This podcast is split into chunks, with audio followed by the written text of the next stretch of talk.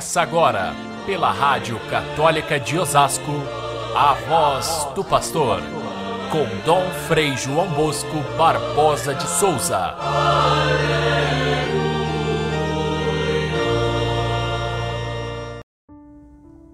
Foram falar com João Batista, dizendo: Aquele de quem tu deste testemunho está batizando e todos vão até ele.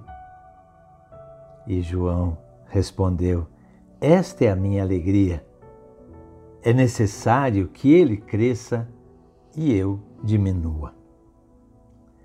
Caríssimos irmãos e irmãs, ouvintes do nosso Evangelho de cada dia, estamos encerrando hoje o tempo litúrgico do Natal.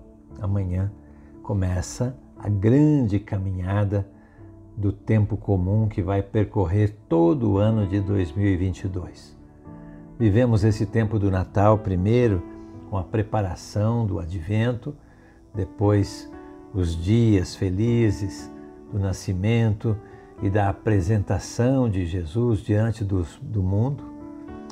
E agora chegamos a, ao momento já de Jesus adulto, já batizado por João, de quem João tinha dado testemunho durante tantas vezes, agora este hoje é o último testemunho de João Batista, segundo o Evangelho de São João, antes de ser preso. Portanto, esse João Batista que foi tão importante para nós durante o tempo do advento, aquele que vibrou com a chegada de Jesus ainda no ventre da mãe, aquele que cresceu junto com Jesus, era seu primo, e depois, mais tarde até, pergunta e confirma se é ele mesmo o Messias. Ele que João apresentou como o Cordeiro de Deus que tira o pecado do mundo. Aqui nesta passagem, neste último testemunho, ele, João, quer dissipar todo e qualquer ciúme que possa haver entre os seus discípulos e os discípulos de Jesus para que eles possam de fato perceber que o ministério de Jesus continua imediatamente no sentido de acolher e ampliar aquilo que João Batista havia começado como precursor. Então, não há sombra entre Jesus e João Batista de concorrência, pelo contrário, existe uma declaração pura e simples de João Batista dizendo: Eu não sou o Messias, mas aquele que deverá vir, este eu não sou digno de desatar nem mesmo a correia do seu calçado.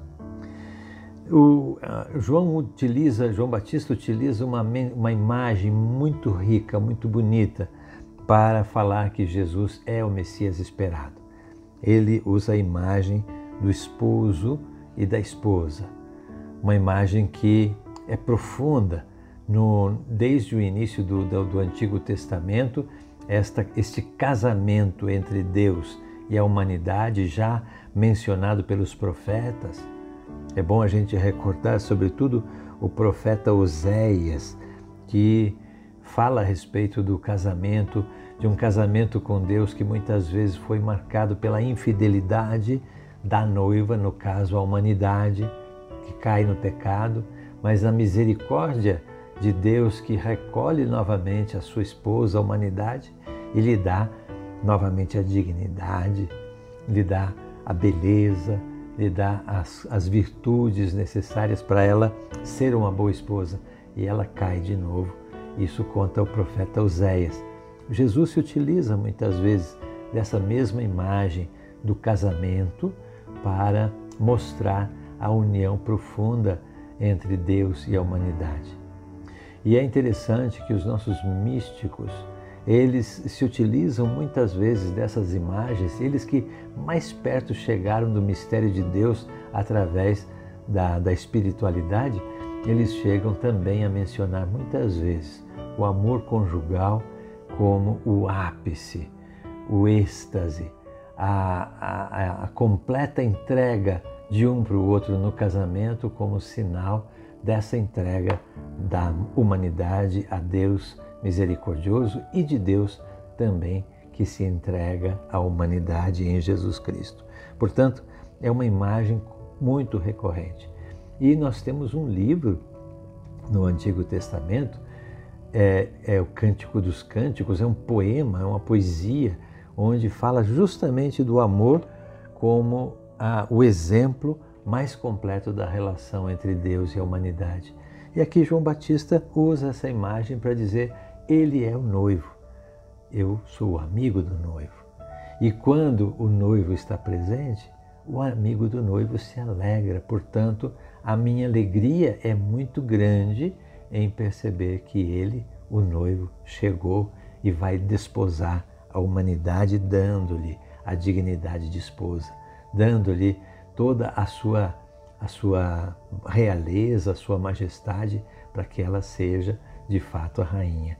E é isso que a gente espera que aconteça com a humanidade à medida em que ela vai casando as suas ideias com a ideia do Evangelho, com a ideia de Jesus Cristo, o, o Senhor que vem para tomar a humanidade pela mão e fazer dela uma esposa perfeita de Deus. Então, é, João Batista usa a expressão que ficou muito conhecida: é preciso que ele cresça e eu diminua. Com toda a humildade do grande profeta João, que Jesus chamou que foi o maior dos profetas já nascidos de mulher, e, e que é, entregou-se inteiramente a essa, essa missão de ser o precursor. A este João ainda cabe essa demonstração de humildade plena. É preciso que ele cresça e eu diminua. Portanto, aqueles que são os seus seguidores podem tranquilamente seguir os passos de Jesus e eles vão encontrar aquela mesma verdade que pregava João Batista. Hoje, o que, que nós aprendemos dessas lições de João Batista? Primeiro, a necessidade de dar testemunho de Jesus Cristo. No mundo de hoje que ainda desconhece, ou que não é capaz de fazer a ligação entre aquilo que conhece de Jesus Cristo e a vida cotidiana. Como é importante o nosso testemunho de cristãos todos os dias, em todas as circunstâncias, em todas as conversas, em todas as ocorrências, em todos os ambientes. Testemunhar Jesus Cristo é o que João Batista fez. E é, evitar esse testemunho é, como um crescimento do próprio eu. Eu sou católico, eu faço as minhas obrigações. Isso é coisa de fariseu. Ou mesmo nas nossas pregações, quantas vezes a gente vê que o pregador, o, o, o catequista, o instrutor, o, aquele que administra a palavra, o pastor, o, sacerdote, tantas vezes faz é, diante do povo uma demonstração de que o seu ego é maior do que a sua mensagem. Que triste. É preciso que eu diminua e ele cresça. Ele, Jesus Cristo, é que tem que aparecer e não eu. E o último, último recado de João Batista, alegrar-se. Alegrar-se com esse casamento. Alegrar-se com as coisas boas que a igreja realiza. Alegrar-se com as vitórias que acontecem mesmo quando a igreja é batida, é criticada, é, é sofrida por alguma razão, ela se refaz, ela sai, ela prega, ela mostra Jesus Cristo.